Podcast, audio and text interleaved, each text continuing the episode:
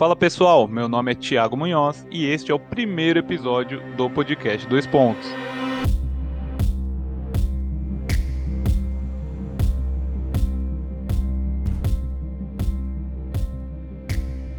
A proposta do nosso podcast é procurar outras perspectivas, né? dar um novo olhar para obras da cultura pop em geral. E para iniciar esse projeto, hoje estamos estreando a primeira série de episódios, e ela é temática. O nome dela é Sentido Oculto.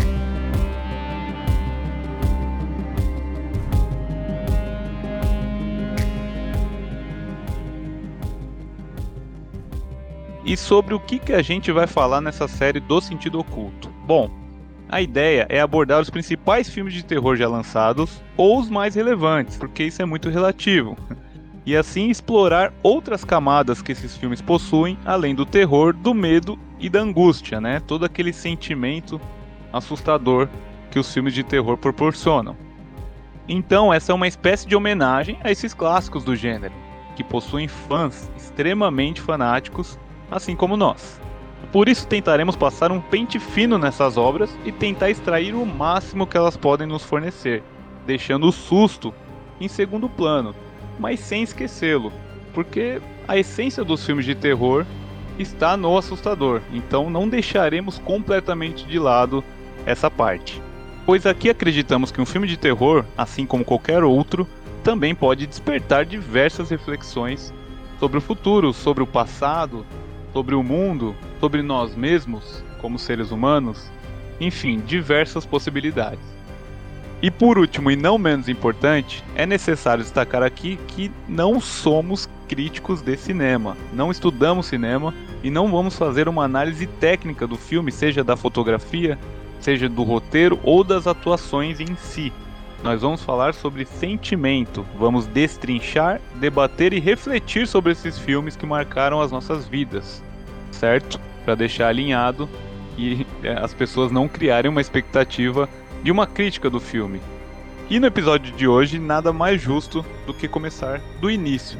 Cremos que toda a história tem um começo e a história do terror se entrelaça com um filme de mais de 100 anos atrás.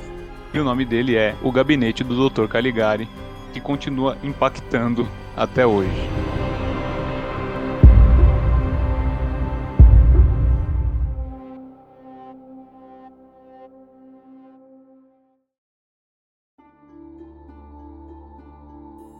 Em um pequeno vilarejo da fronteira holandesa, um misterioso hipnotizador, Dr. Caligari, chega acompanhado do sonâmbulo Césare, que supostamente estaria adormecido por 23 anos.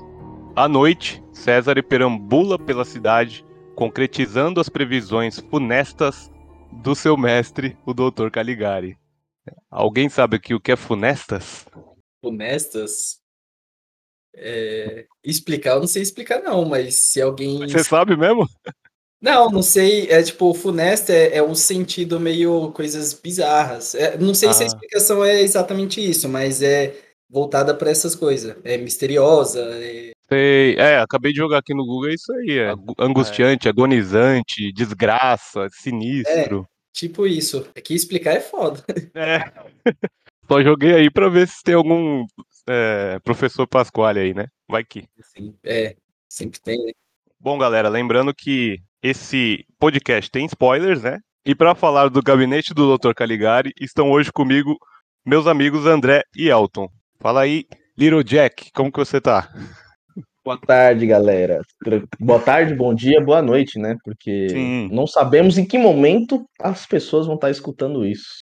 E eu, eu sou o André Capeta, né? Só pra, só pra me apresentar, você tá me chamando de Jack aí, as pessoas não vão saber quem é, né? Mas tudo bem. E você, é. Eltinho, como que você tá? Tudo certo aí ou não? Boa tarde, primeiramente, né? Boa tarde, boa noite, copiar o Little Jack, né? Porque é, meu nome é Elton Santos e tô bem, cara. Tô aqui conversando com dois idiotas, zoeira. Tô aqui conversando com, com dois amigos, né, sobre um, um tema que gostamos muito e vamos ver como vamos desenrolar isso. Boa, garoto. Então vamos lá, ó. Primeiramente, eu gostaria de saber a impressão de vocês em relação ao filme, assim. O que, que mais chamou a atenção de vocês? Sei lá, o que, que impressionou vocês nessa obra? E assim, pode ser extra filme, pode ser dentro do roteiro, dentro da trama, né?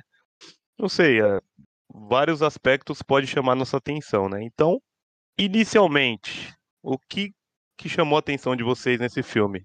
O que me chamou muita atenção do filme é pelo fato de ser um filme mudo, né? Tipo, mudo no, sem. Porque, tipo, tem que ter muitas coisas assim para prender a nossa atenção, né? E o que me chamou mais atenção além da, da performance, né, das atuações do, dos atores tudo mais. Então, as expressões deles eram muito enfáticas, eram muito forte assim para poder, né, conseguir a gente captar a, a sensação de estar tá imerso ao filme, né? E além disso, o que mais me chamou a atenção, além dos cenários também, que são muito é, meio que retratados como eram é, eles são bem caóticos, né? Para meio que passar essa imagem também de como era a sensação daquele filme, porque era numa época de, de guerra mundial, tudo mais, eram outros tempos, uma outra realidade totalmente diferente da nossa, né? Então, o que mais me chamou a atenção foi a trilha sonora. Né, porque a, trilha sonora foi uma coisa assim que para mim me pegou demais. As notas, a trilha sonora, tipo a sinfonia, tudo mais, eles conseguem trazer a gente, tipo, é como é um, é um terror diferente, né? Não é aquele ter, terror de jump scare tudo mais, e, mas é um terror psicológico, né? Então isso daí deixa a gente muito aflito, né? O que, que vai acontecer, o que, que tá acontecendo, a gente fica, tipo, muito imerso ao filme, né? Porque, tipo, ele tem que prender a gente de uma forma, porque não tem fala, né? Então, é, a trilha sonora e as atuações, eles conseguem te prender muito bem. E eu não sei vocês, mas eu me organizei para ver o filme de madrugada. Né, eu coloquei. Uhum, sim, eu também. Eu comecei, eu comecei a ver o filme tipo meia-noite, tudo no escuro, para eu poder ficar literalmente conectado com o filme. Então, isso que você falou da trilha sonora, bicho, é um negócio que também me, me fascinou. Vou até complementar o que você falou, porque é, tipo, um filme mudo, como você disse, precisa, ele tem alguns, é, ainda mais de terror, né? Ele vai ter alguns pontos altos e as notas ali musicais, ela fica um pouco mais aguda naquele momento mais tenso, né? Então é impossível você não ficar ali minimamente, sei lá, com uma tensão ali no, no ar, né? Então isso me chamou a atenção também. Não só a trilha sonora, mas é, esse ambiente do filme, né? Então, esse, isso que você trouxe é muito interessante. É, então, o, o, o que mais me chamou a atenção foi muito essa militarização mesmo. É, porque essas camadas, né? Porque acaba sendo mais de um cenário. E as diferenças que trazem esses cenários, porque tem a primeira, a primeira parte mais puxada ao expressionismo alemão, esses pontos geométricos, essas cores, e isso chama muita atenção e acaba te levando para a história, né? Te conduzindo melhor. E junto com a trilha sonora acaba ficando perfeito. E porque se tratando de um filme mudo de terror, que para mim, sinceramente, é novidade, um filme mudo de terror. Então, o papel da trilha é, é excepcional e, e te leva, te conduz muito bem. É, então, também tive essa, essa percepção que vocês tiveram, né? É, mais à frente do filme tem um pouco algumas teorias a mais para esse ambiente distorcido, né? O final também é um pouco ambíguo, né? Mas isso a gente vai falar mais para frente. Mas eu acabei assistindo ali no escuro, de noite e tal. Então o que eu trago assim que mais me chamou a atenção nesse filme foi tipo uma espécie de medo orgânico, eu diria, desse nome. Porque assim, é para ele ser antigo, ter gravado naquela época, né, 1920. Então, é isso que vocês falaram, expressões fortes, né? Então, assim, dá aquele negócio assim de tipo, mano, é, é igual você ver uma foto antiga, sabe? Tipo aquela foto, aquelas fotos que as pessoas tiraram, tiravam antigamente, que tipo, elas estão sempre sérias ali olhando para a foto, é, tipo aquelas fotos, obviamente, preto e branco, né? Então tá um sentimento assim de medo natural. Você tá olhando aquilo ali, aquilo foi gravado numa época muito antiga, todo mundo que fez aquilo já morreu, igual esses tipos de foto, né? Então, assim, é um medo tipo de ao estar vendo aquilo, ao estar assistindo aquilo, não necessariamente com o que a história está contando, né? isso é um, uma experiência legal que eu tive com o filme, assim, logo nos primeiros 30 minutos, assim, você é, sente um pouco isso, sabe? Não sei se vocês sentem um, sabe, um pouquinho disso também, relacionado a isso, mas achei interessante. Agora, dando uma aprofundada, né? É, refletindo um pouco mais sobre o filme, agora entrando até mais além ali nos, nos spoilers, quero saber de vocês que, que vocês, se tem algo que vocês ficaram refletindo, algo que vocês conseguiram ali encontrar, né, se aprofundando ali nas camadas do filme, que, sei lá, às vezes é uma cena, né? Então eu queria saber o que, que ficou na cabeça de vocês. O filme meio que ele se passa, né? E surgindo meio que durante o período da pós Primeira Guerra, tudo mais, e tipo, isso é meio uhum. que um uhum. reflexo do, das consequências, né, do que as pessoas ficaram amparadas depois da Primeira Guerra, né? Porque a Primeira Guerra Mundial ela foi iniciada em 1914, né? Então, e o filme como se passou a gravação, tudo mais, em 1920, foi uma coisa que gerou um conflito, é, originou-se e a gente teve o, a, o, o, privilégio, entre aspas, né, de conhecer o uhum. expressionismo alemão, porque surgiu a UFA, né, porque como os alemães não tinham, estava se remontando pós-guerra e tudo mais, e como o cinema naquela época era Hollywood, nos Estados Unidos, e os filmes franceses, então a Alemanha começou meio que investir na própria cultura, né? Através de uma desgraça, acabou tendo um fruto né, de uma guerra, né? E aí surgiu esse filme e o Gabinete, tipo, por ser o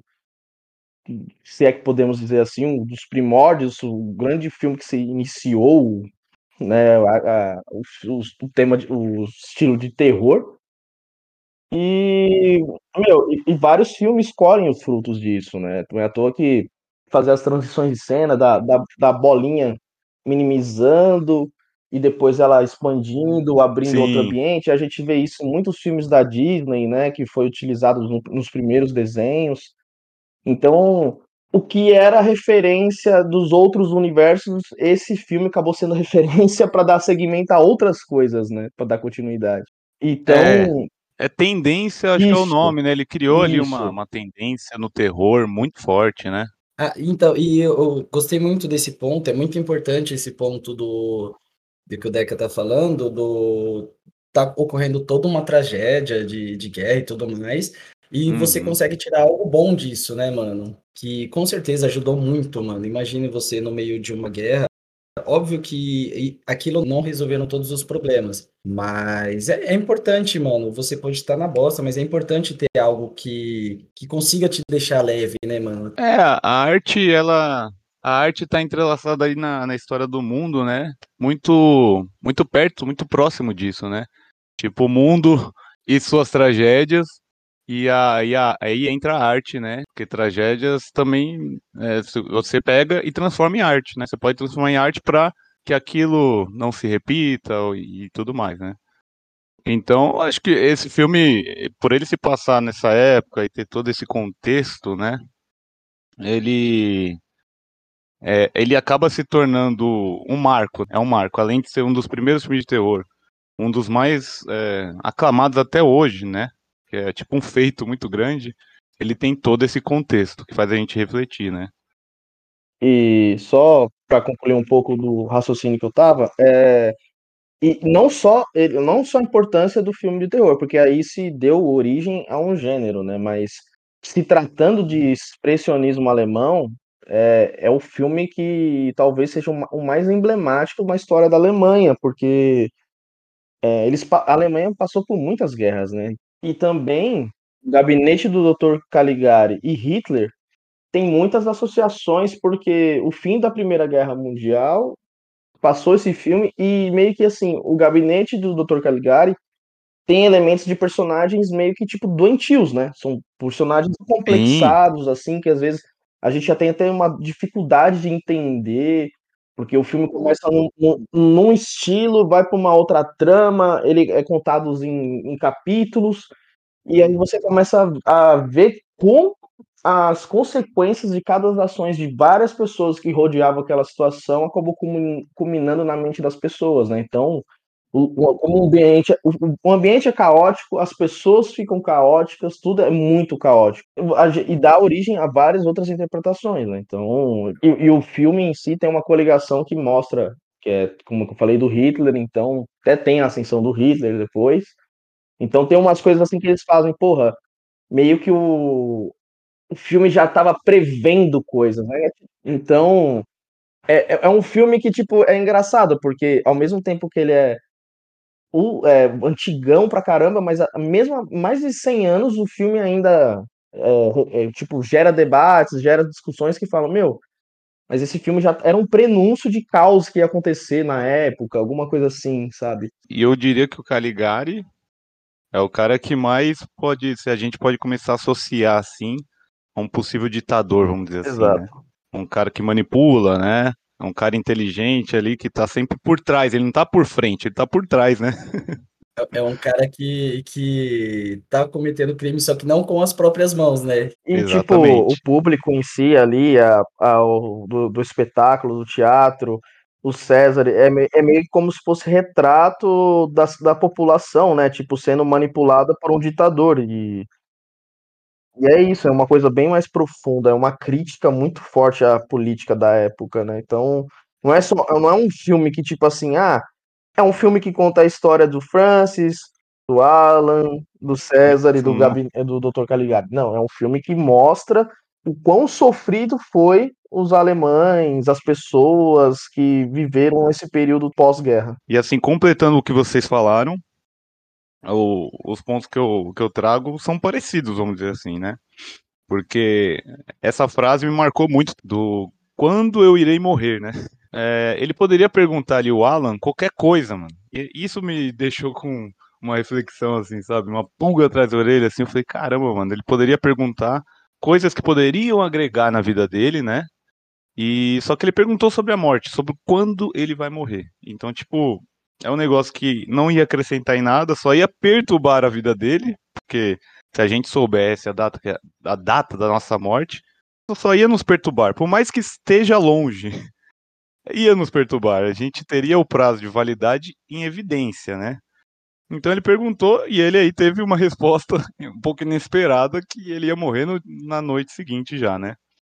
E aí, então isso me, me fez refletir, né, sobre o quanto o ser humano, né, em si tem o medo da morte, né? E é um, um medo que ele passa do primeiro ser humano dessa terra até o último que vai pisar nessa terra, né? Tipo, é o desconhecido e que causa medo. E, e, tipo, se as pessoas tivessem, vamos supor que existisse um vidente desse, essa provavelmente seria a pergunta que todos iriam fazer.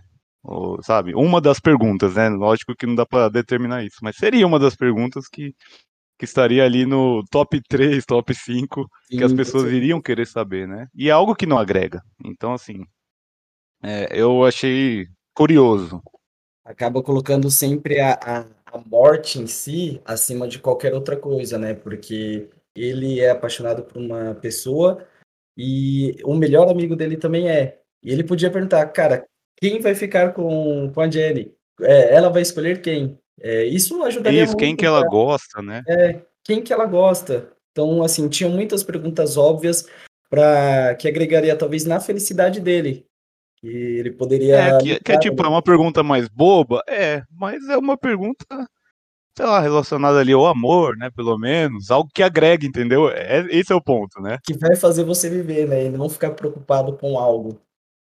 Exatamente, exatamente. Então, tipo, é um. Esse medo da morte e é um tema, é um tema acho que interessante, assim, né? Só para finalizar esse seu ponto, Ti, é... É porque a expectativa de vida das pessoas também era muito baixa nessa época, né? Então, dependendo da idade que se passa ali, os personagens, eles já estavam na, na estimativa de expectativa de vida, né? Então, é. É. uma, é uma coisa que a pessoa fala assim, pô, não é todo mundo que vive muito tal. Tem, tem a, a, a velha lá, a idosa que, que aparece, mas, assim, a expectativa de vida já, ela já tinha passado tal, tudo bem.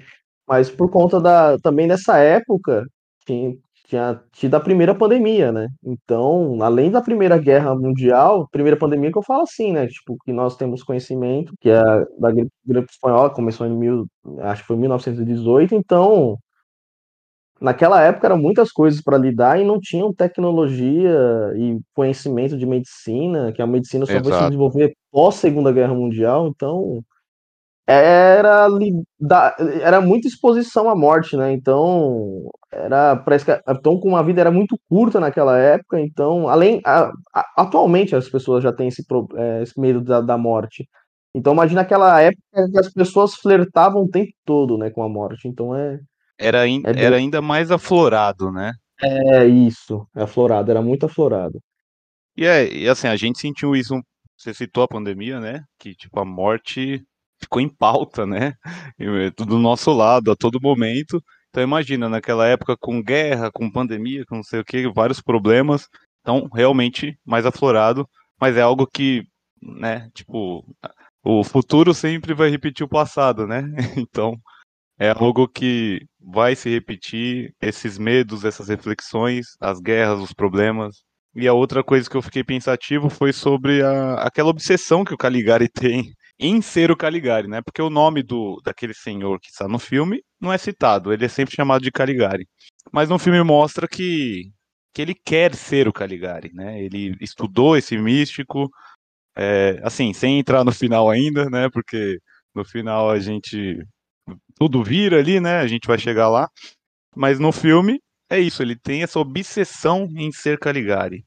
E aí é um momento chave, assim, para mim, quando ele começa a ver na, nas paredes, começa a ver no céu, em todo lugar, seja o Caligari, seja o Caligari, como se fosse uma voz falando para ele, né? E isso acho que a obsessão dele, que é uma palavra interessante, né, que já liga com vários pontos que vocês trouxeram da de ditadura, de até de Hitler que viria depois e tal. Essa palavra obsessão, eu tenho certeza que ela está é, ela fica ali no ar em relação a, a esses temas, né? Ela sempre está presente. E aí a obsessão, ela pode se tornar uma paranoia, né? Ela pode se tornar uma insanidade, entendeu? Então eu, eu percebo que no filme ele estava chegando nesse ponto já de paranoia, e isso tomando conta dele para ele ser o Caligari, ser o Caligari. E ele era um cara inteligente, né? Esse senhor. É um cara é, influente, né? Ele conseguiu fazer o, o, a, a, apresentação dele com César e tal. Então, você vê que ele é um, um cara com habilidades, mas que a obsessão em ser o Caligari foi levando ele para um caminho obscuro. Então, isso que me chamou a atenção, sabe? Essa obsessão dele. Sim, é, então, é, é, é muito foda isso, né, velho? Porque, igual você uhum. falou, a obsessão, ela tá sempre atrelada a, a algo muito maior do que o simples fato de gostar de algo. A obsessão é muito maior que isso, mano, porque ultrapassa os limites, né, das coisas. Tem uma frase que fala, tipo, tudo que é demais, né, é ruim. Se for muito, né, Tipo, qualquer coisa na vida. Às vezes é uma coisa boa, só que se você fazer aquilo demais, vai se tornar ruim. Sim, tudo em excesso é ruim. É, em excesso, exatamente. Às vezes a gente quer algo que a gente busca é, a todo custo. Só que, tipo, aquilo não pode se tornar uma obsessão, entendeu? Porque às vezes isso pode levar você a uma ruína, talvez, entendeu? Então, essas duas cenas me chamaram a atenção no filme. Lógico que tem muita coisa ainda que, que dá para puxar, né? Uma, uma cena muito perdida no filme, mas que faz todo sentido, é a do, do cara que ele tenta matar a velha, mas ele se aproveita de toda uma situação que tá acontecendo, saca? Então, hum. é, ele enxerga naquilo, é, vamos supor, tem alguém passando por algo que ele pode ser julgado, e eu tenho a oportunidade de fazer, fazer o mal e toda aquela responsabilidade que é para cima de mim. Então, vou aproveitar toda a situação que ele ia matar, tentar matar a velha, né, da mesma forma que o César matou os outros dois, e, e, meio que ia escapar de tudo isso. E engraçado que aí, por conta disso, faz com que o Francis saia da observação que ele tá lá no, no César, ele, que ele tá vigiando o César e o Dr. Caligari. E nessa que ele sai, dá essa margem pro César sair e acabar atacando a Jenny. Tipo, na vida tem muitos desses, né? Eles, eles se aproveitam de situações, às vezes lastimáveis, como é a situação que estava correndo assassinato. Então, o cara ele se aproveitou de uma situação, né? Pra tentar, mano, continuar a culpa lá no César lá tal, e ele sair impune, né? Exato. É muito interessante. Parece perdido, como você falou, mas não é. É, então. É, inclusive, eu prestei atenção nisso da, da segunda vez que eu assisti, porque eu assisti a primeira vez, eu achei estranho, porque a primeira vez eu achei que o cara tava junto com o Dr. Caligari e o César, sacas? E era sim, tudo, fazia parte de, de, de, uma, de, uma, de um grupo. Um assim, plano, né? É, de um plano maior. E aí eu fiquei nisso e não prestei atenção quando desenrola, que ele fala que uhum. ele, ele ia matar a velha porque ia tentar fazer igual o, César, né? Para que uhum. todo mundo achasse que fosse ele e tudo mais, mas ele não tinha nada a ver com os outros assassinatos. Então. É, e o quanto que atitudes, é, quando ocorre é, atitudes desse nível, uma série de assassinatos, o quanto às vezes vai inspirando outros malucos a fazer a mesma coisa, né? Também, né, velho? Também. Então, assim, quando a gente fala é, que, tipo, sei lá, é, pessoas famosas, né? Ou até no meio político, né? É, pessoas que têm certas atitudes acabam inspirando outras pessoas a ter as mesmas, as mesmas atitudes, né? Sim, exato. Então é algo a, a se pensar, né? Se você é alguém famoso, alguém, você tem que ter uma responsabilidade sobre o que você fala, sobre o que você faz. Sim. Porque isso vai trazer, às vezes, o que tem de pior dentro de certas pessoas que já são ruins, mas não despertou isso, né? Exato. Ou, ou não vê um. Não vê, sei lá, uma justificativa para poder ser aquela pessoa ruim. Se eu cometer, tipo, todo mundo vai me julgar, eu tenho aquele espelho para falar, não, ó, eu faço uhum. mas olha quem tá fazendo, é uma pessoa puta importante, uma celebridade também comete esses erros. É, tem alguns filmes que abordam isso, né? Sim, tem bastante. Alguns filmes que abordam isso de caras que se, se inspiram, né?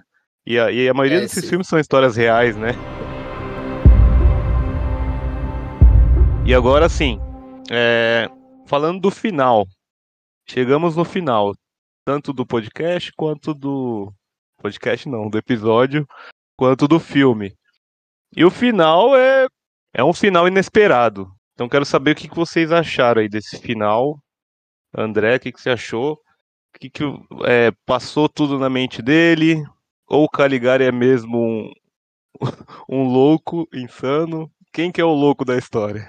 O filme é engraçado que, tipo assim, depois que acabou, é, eu fiquei com uma impressão.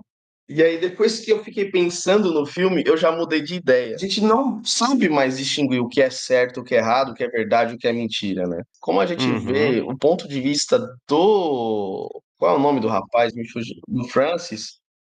Então, é, a gente não pode esquecer que o filme foi contado do ponto de vista dele. Então, do ponto de vista do Francis, ele é uma vítima, né? Então, é a mesma coisa quando uma pessoa, na realidade, fala que é vítima do sistema. Não, o sistema tá ali para manter a ordem, né? Tipo, querendo Sim. ou não. E querendo, a gente tá falando uma coisa do manicômio, né? Mas o que me chama muita atenção é quando ele vai começar a introduzir a história da cidade e tal, de onde ele veio, tudo mais, tal. Uhum. Então eu acredito que realmente tenha acontecido alguma coisa, só que tipo assim, ele perdeu as estribeiras, né?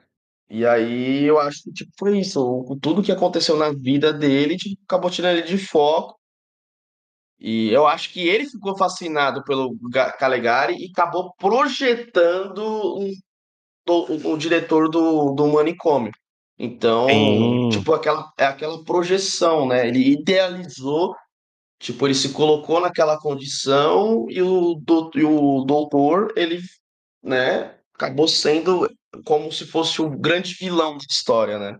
Acho que toda história tem dois pontos de vista, e aí a gente está acompanhando um ponto de vista. Na loucura ou não, é um ponto de vista. E aí você trazendo isso, que às vezes o Francis, que era obcecado pelo Caligari, por ter lido, né, em um momento da história ele lê, né, sobre o Caligari e tal. Sim. Às vezes ele projetou no diretor e faz muito sentido. É, então, eu também tá. É um final que intriga muito, velho, porque de quem tá, tá falando a verdade. Porque há sim essa possibilidade do, do Caligari ter feito toda aquela manipulação com o Cesare e tudo mais. E o Francis descobriu tudo isso e ele viu que o Francis ia acabar com toda aquela trama. Só que talvez isso que aconteceu seja só uma história realmente da cabeça dele, dele passar muito tempo aqui com essas pessoas, com as interações que eles têm. Se você vê, cada pessoa ali também do manicômio tem uma, uma interação diferente, porque cada um deles são, digamos que, cinco personagens, são cinco loucos. E às vezes ele absorveu metade da história do, de uma pessoa, metade de outra, absorvendo, absorvendo, e com isso ele acabou criando toda uma ilusão na cabeça dele. Exato. E que às vezes a pessoa, igual o, o Dr. Caligari, que não é Dr. Caligari, eu não ele eu não sei nem se eles comentam o nome dele, né? No, não, ele não, não é citado. Não, não é, né? Não. Então, ele, às vezes ele pode até ser o cara bom de tudo isso. Uhum. O Francis vê como ele tá tentando ajudar, vê aquela ajuda como algo que não é bom para ele. Aquela ajuda não é o que ele quer, saca? É... Ele fala que ah, agora eu vou te curar, mas talvez ele não queira ser curado. Para ele, aquela realidade, aquela loucura que ele vive, é o que ele quer viver. E é o que faz sentido para ele, né? Às vezes. É o que faz sentido para ele e ele não quer que seja de outra forma. O... Para ele, digamos que outra, é, o viver da, da forma como o dono do manicômio, por exemplo, é uma forma de loucura. Sim, vocês trouxeram ótimas observações. A, a primeira que eu trago é a seguinte: aonde está o Alan? Aonde está o Alan? Aonde está, o Alan? Alan? Essa é a pergunta que eu faço. Porque, vamos lá, por dois caminhos. Se é uma criação da mente dele, por que, que os outros personagens não são criações da mente dele? Então, talvez não seja uma criação da mente dele, certo? Sim. E se não é uma criação da mente dele, então o Alan morreu. E aí, se o Alan morreu, quem matou o Alan se o César não é um sonâmbulo assassino? Continuou o mistério. Né, criou um travamente agora, né? Caraca. Isso, isso, é a primeira coisa que veio na minha cabeça. Tipo, eu fiquei analisando quem tava lá na clínica, né? Manicômio, sei lá. E aí eu falei, meu, mas cadê o Alan? Se é tudo uma loucura, né? Tem que ter um embasamento. Então, não faz sentido ele só criar o Alan. Tipo, ah, eu me baseei em todos que existem aqui e eu criei só o Alan, né? Fiquei pensando, por exemplo, Francis, Francis e Alan eram amigos eles amavam a mesma mulher, certo? Porque a gente não sabe o que é real, o que é criação, o que é, né? Então, fica um mistério. Então, será que Francis matou Alan? Não sei, não sei. Acaba ficando essa dúvida, porque eles decidiram ali que ela ia decidir e tal, né? Quem ela ia. com quem ela ia ficar. E na cena da. no filme, né? Quem mata o, o Alan é uma sombra. Lógico que o filme estava mantendo o segredo de quem era o assassino realmente, que era o César, né, na cabeça dele, o sonâmbulo, mas nada mais é uma sombra ali, né? Então, fiquei refletindo ali sobre isso. Mas todas essas hipóteses que a gente trouxe são válidas, né? Inclusive a hipótese de que o Caligari ele é um, um místico realmente e deixou o Francis louco, né? Pode acontecer Sim. também. Que a história realmente existiu, aconteceu né? E de alguma forma o Caligari inverteu a situação. Então, o que me chamou a atenção no final é justamente aquela frase, a última frase do filme, né? O Caligari, ele fala: "Ah, ele pensa que eu sou o místico Caligari. E eu já sei o que vou fazer com ele." Algo parecido com isso. Então, é, nessa cena final, é, eu acabei entrando no meio termo, porque às vezes o Caligari é, é, é um dono da clínica, o o, o dono, né? O chefe ali, o médico principal. E talvez ele faça ali tratamentos que não são convencionais. Talvez o tratamento que ele faça é meio aquele tratamento de choque, tipo aquele tratamento abusivo. E talvez ele seja meio malvado mesmo, um cara, um médico pilantra mesmo, sabe? Ele seja um dos aproveitadores. Exato, ele seja um desses aproveitadores, e aí com tanta maldade, tanto tratamento de choque, lobotomia, ou seja lá o que for, o Francis acabou ficando meio maluco, achando que ele é um místico. E aí criou a história do filme. Mas, na verdade, ele é apenas um ser humano. É, um ser humano ruim, sabe? Um ser humano que quer fazer esses testes ali com os pacientes. Então é como se o Francis fosse um paciente que de tanto ser maltratado por esse Caligari, entre aspas, ele acabou criando essa história sobre ele. A história, tanto, ela não é real, porém, o Caligari é um vilão, sabe? Eu fiquei hum. com essa impressão, porque a frase final dele é muito maquiavélica, né? Tipo, eu sei o que eu vou fazer com ele. Ele coloca o óculos, tira o óculos. Sim, isso, da, isso daí eu fiquei com a mesma sensação. Tipo, eu não isento não isentei a, a questão do doutor ser uma pessoa boa. É tipo, ah, então se o Francis inventou tudo, ele que é o ruim e o doutor é a pessoa boa. Não, nem ferrando. O manicômio é justamente aquele período que as pessoas eram testadas mesmo, né? marionetes, né? Brinquedos da medicina naquela época. E vou mais além. O doutor, né, tipo, naquela época, tipo, as pessoas não. para poder curar de depressão, essas coisas assim tudo mais, né? Então, tipo assim, vamos lá aconteceram uma série de assassinatos. Presumimos que quem foi o, o cara que culminou nessa série de assassinatos? O Francis? Sim, Francis. Nossa teoria. Na nossa teoria é o Francis. Isso. O Francis, vamos uma teoria minha. O Francis ele era uma pessoa, um assassino que culminou todos os crimes dele. Vamos supor que, tipo assim, ele já tenha lido, era algo que estava no subconsciente dele, né? Aquela, aquela coisa que estava assim. E conforme os experimentos do doutor, porque assim, meu, será que ele tinha ciúmes de quem chegasse perto da Jane? Porque, tipo, o César estava sequestrando a Jane. Por que, que o César não matou a Jane? Aí volta para aquela questão da obsessão. Ele sequestrando ela, querendo levar ela para um lugar, tudo mais, tal, não sei o quê. E aí que chega até num certo ponto que não, o Francis perde. Ele perdeu a conexão da realidade, o que não é mais, né? Mas o, o que levou a gravar o ponto dele achar que o doutor é o Caligari é justamente isso, porque tipo, ele manipulava, né? Então, eu acredito que assim, tipo, é, ele fez uma associação, né, com o livro que ele já tenha lido da história, tudo mais, e fez esse link, né, tipo, de virar uma coisa só, na cabeça dele virou uma coisa só. É, ele misturou tudo. É, isso ali é uma coisa só. Não existe pessoa não, não existe mocinho, sabe? Tipo, todo mundo é vítima do negócio e, e, o, e o doutor é como se fosse o Estado. Isso que vai se a pessoa é boa ou ruim, se o Francis é bom ou ruim ou não, sabe? A Jane é boa ou ruim, é vítima. E ele vê isso como todo mundo como paciente. E o Estado vê as pessoas, né? A gente é todo número para o Estado, né? É, e o sinônimo de poder do Estado, no caso do Caligari. Meu, mas Primeiro, ligando o ponto do. A gente está falando o que está na história que está no mundo real, certo? A Sim. gente puxou isso. O que está na história? O amor dele pela Jane está no mundo real.